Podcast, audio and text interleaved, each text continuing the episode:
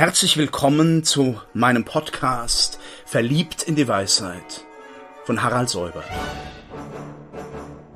Sie hören heute einen Beitrag aus der Reihe Nachgedacht, eine kleine Geschichte des Denkens. Diese Analysis führt also dann letzten Endes auf die einfachen Grundformen zurück und ähm, äh, das heißt, dass wir die großen abstrakten Begriffe Bewegung, Empfindung, Größe und so weiter immer auf ein Verhältnis der Wahrnehmung zu realen Dingen zurückbringen können. Für John Locke war auch die Sprache ein ganz wichtiges Element des Erkennens. Äh, das wird uns auch nochmal beschäftigen müssen. Kann man überhaupt unmittelbar denken oder sind wir immer auf sprachliche Repräsentation angewiesen? Ist das dann eine universale Repräsentation oder hängt die auch sehr stark an den Einzelsprachen?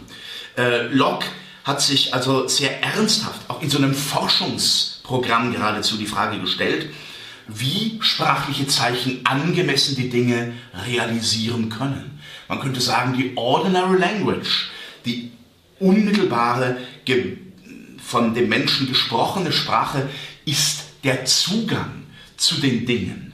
Äh, und wir können eigentlich von Wahrnehmung und dann auch von Erkenntnis gar nicht sprechen, ohne die Vermittlung in die Sprache hinein. Nur ganz kurze Bemerkung. Nach Kants großen Entwürfen gab es eine ganze Reihe kritischer Reaktionen darauf, zum Beispiel von Herder, von Hamann, da kommen wir noch drauf, die gesagt haben, ja, die reine Vernunft ist schön und gut, aber Kant übersieht die starke Macht der Sprache. Und da gingen dann diese äh, Denker des 18. Jahrhunderts zurück zum Empirismus. Sie sagen also, die Sprache und die Erfahrung sind eigentlich gleichermaßen wichtig zu bedenken. Auch von unserem Ich, von unserem Selbst haben wir letztlich nur durch Erfahrungen Kenntnis. Das wird bei Hume nochmal pointiert werden. Also große Skepsis gegenüber dieser kartesianischen Grundlegung, dass die äh, letzte Fundierung unseres Bewusstseins im Selbstbewusstsein liegt, das Ego cogito ego sum. Nein, das Ich ist auch auf Erfahrung angewiesen. Und Locke, der eigentlich im Kern ein frommer Mann war, auch ein Bibelleser war, sagt, dass ich derselbe bin und bleibe, das ist Gottes Gnade überlassen. Das kann ich aber nicht philosophisch beweisen, schon gar nicht more geometrico à la Descartes. Ein ganz anderer Ansatz, der sich auch in der Moralphilosophie dann zeigt. Denn der Mensch kann in diesem Ich, Ich-Bilder benutzen, Ich-Ideale. Auch dabei ist es sicher wichtig, dass er Vorbilder seines Verhaltens hat, dass er gute Sitten lernt, ähm, dass er Beispiele nutzen kann. Und dann kommt er zu praktischen Ideen wie Gerechtigkeit, Freiheit und Frieden. Äh, sie sind auf einer anderen Ebene als die theoretischen Erkenntnisse. Sie sind auch nicht metaphysisch zu beweisen, aber sie haben eine gewisse Vorbildkraft und sie haben dann auch eine Charakter- und damit Ethik bildende Macht. Es ist also nicht ein Zufall, dass wir Sympathie empfinden in unserem Leben und dass wir auch die besseren Geschäfte machen, wenn wir Sympathien haben, als wenn wir uns unmittelbar selber definieren und begründen sollen. John Locke war dann ein ganz großer Theoretiker der Freiheit aus diesem ethischen Umfeld heraus.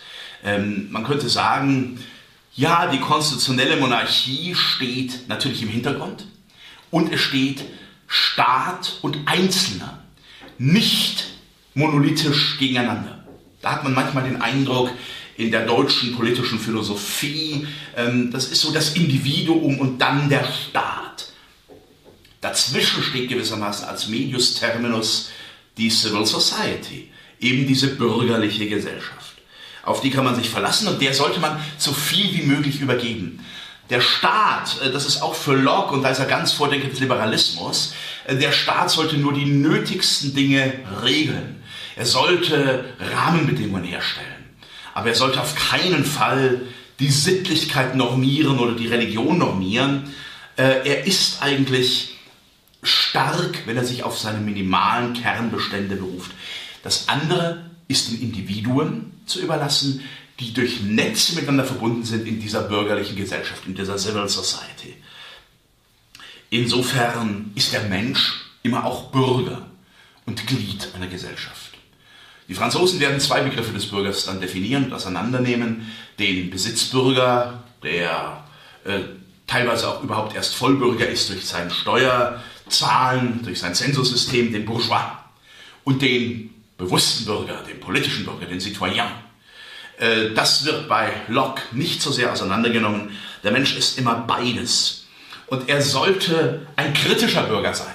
Das ist auch eine Lektion von Locke. Der Liberalismus ist eine kritische Philosophie des Öffentlichen. Ist der Staat legitimiert?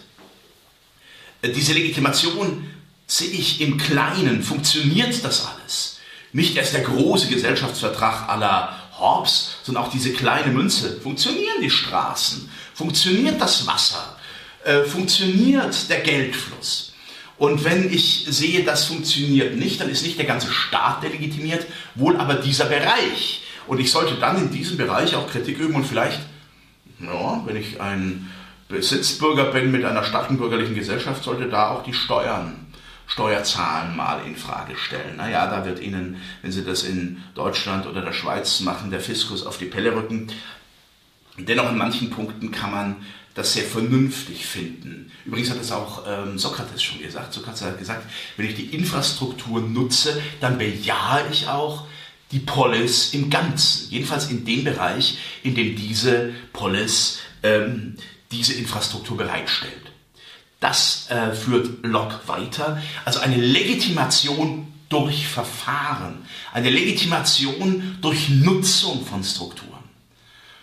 Da könnte einem manches auch in der Gegenwart einfallen über staatliche Leistungen und auch fehlende staatliche Leistungen. Äh, ich will Ihnen das nicht aufoktroyieren, aber darüber kann man ja mal nachdenken. Und ähm, Locke sieht insofern diesen mündigen Bürger als etwas ganz Wesentliches. Es ist auch zugleich ein loyaler Bürger, dieser mündige Bürger. Der Begriff der Arbeit spielt hier auch eine wesentliche Rolle. Das ist bei Locke durchaus ein Erbe oder eine Fortsetzung des reformatorischen, auch des biblischen Kontextes. Darüber kann man auch mal nachdenken in den heutigen sozialethischen Fragen. Die Arbeit äh, veredelt, nutzt das Land. Sie ist äh, eine Art Auftrag für das, was uns aufgetragen ist. Und deshalb ist der Besitz, der durch Arbeit erworben wird, erst der legitime Besitz. Der volle Bürger ist auch jemand, der dieses Land, diesen Grund bearbeitet. Da kann man natürlich sagen, ja, das ist etwas die Grundbesitzerethik des England des 17., 18. Jahrhunderts, der Lords und der großen ähm, Landschaften. Immerhin ist es keine Sklavenhalterethik. Und der Mensch muss auch nicht selber, der Unternehmer, der äh, Landwirt, nicht selber diese Arbeit Schritt für Schritt selber tun, aber er muss zu der Veredelung, zu der Bebauung des Landes beitragen, damit er dann auch eine Stimme hat. Also die Größe äh, dieser liberalen Gesellschaft stützt letztlich auch den Staat im Ganzen. Das ist ein Gedanke, den Hobbes so nicht hatte, den eigentlich überhaupt Naturzustandstheoretiker weniger haben. Die gehen immer irgendwie aus vom Nullpunkt und dann bildet sich ein Vertrag und so. Äh, bei Locke äh, geht man sehr nüchtern eigentlich aus von dem Bestehenden. Und das macht meines Erachtens auch eine ähm, ein Vorteil seines Denkens aus. Schließlich spielt bei ihm der Begriff der Toleration, der Toleranz eine große Rolle. Toleranz ist Bedingung sine qua non eines ähm, liberalen Verfassungsstaates. Äh, diese Toleranz hat aber Grenzen und äh, hat die ziemlich übereinstimmend mit dem, was später Rousseau sagt, so definiert, der pure Atheist sollte nicht ähm, unter die Toleranz fallen. Er sagt jetzt nicht, man soll den äh, raustreiben aus dem Gemeinwesen. Man sollte ihn erstmal von seinem Atheismus wegzubringen versuchen. Aber er ist jedenfalls nicht unbedingt eine Stütze der, der Gesellschaft. Äh, und der Katholik, na, werden Sie verwundert sein. Äh, und man müsste ähm, das auch näher erklären. Für Locke ist es eben die Frage, dass die Protestas indirecta, die indirekte Gewalt, die die katholische Kirche auch als Machtinstitution ausübte, natürlich auch die Erfahrung der Stuarts in seiner Zeit, da geht viel ähm, bittere Erfahrung mit hinein, äh, es problematisch macht, zu diesem, in diesem Staat wirklich eine Loyalität zu haben. Gebt dem Kaiser, was des Kaisers ist, und Gott was Gottes ist, das ist schon richtig, das würde er nie bestreiten, aber der liberale Staat erfordert eine Loyalität, die vielleicht die Obedienz, der Gehorsam gegenüber der päpstlichen Macht in Frage stellen kann. Also an Atheisten und an äh, Katholiken hat diese Toleranz ihre Grenzen bei Locke. Das kann man nicht eins zu eins für heute ähm, äh, akzeptieren, klar. Aber man sollte mal drüber nachdenken, was eigentlich Toleranz ist und ob es Toleranz ohne Grenzen überhaupt geben kann. Im Hintergrund steht dann auch der Begriff einer Zivilreligion, Civil Religion. Äh, das wird uns bei Rousseau nochmal etwas anders beschäftigen. Im Wesentlichen ist in diesem angelsächsischen Feld die Zivilreligion eben doch eine Essenz des christlichen Glaubens.